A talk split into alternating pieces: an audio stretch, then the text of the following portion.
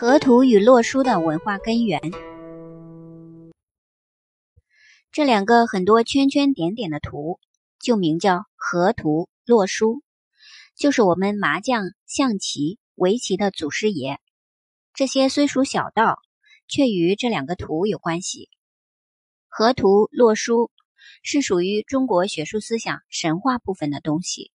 旧传说大禹治水的时候，在工程方面。发生很多困难，结果在黄河上游，从河中出来一匹马，古人将之神话，称它为龙马。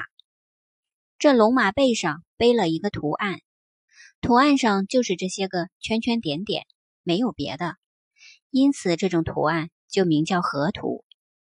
因为这个图案产生了数学的方法、数学的观念，但古代的神话和一般学说的说法两样。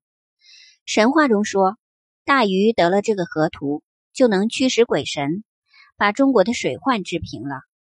稍后，在洛水里出来一个乌龟，这乌龟的背上有另一个由圈圈点点形成的图案，这个图案名叫洛书。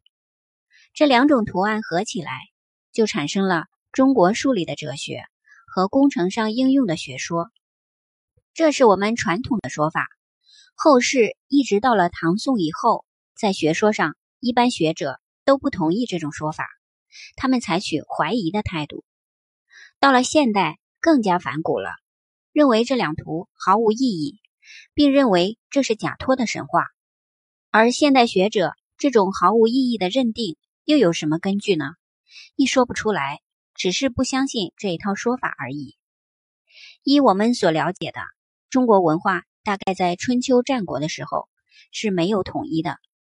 那时不但言语没有统一，文字没有统一，交通没有统一，经济没有统一，乃至各个地区的社会形态亦不统一。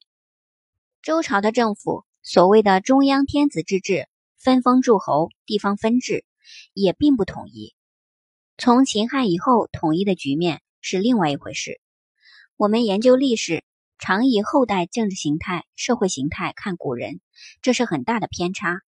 由于那个时代没有统一，从孔子所保留的四书五经文化看起来，唐虞以上的历史文字资料太难整理，所以有可靠文字为依据的时候，断自唐尧开始整理出《尚书》，根据这些资料就了解尧舜禹三代文化区域不同。那个时候，在黄河上游的北部。是更早时期的皇帝，如有名的涿鹿之战，就是在河北的北部。那时的文化是在北方的，后来到了周朝的文化，差不多到了黄河以南。中国的文化是由北向南移，大的一面是由西北到东南，另外小的一面是由北到南。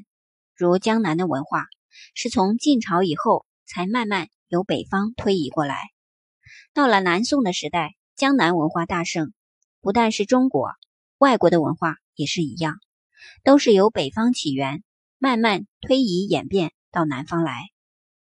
中外历史上真能统治一代兴盛起来的统治者，都是起于北方，而且很少出于都市，大多都来自乡间。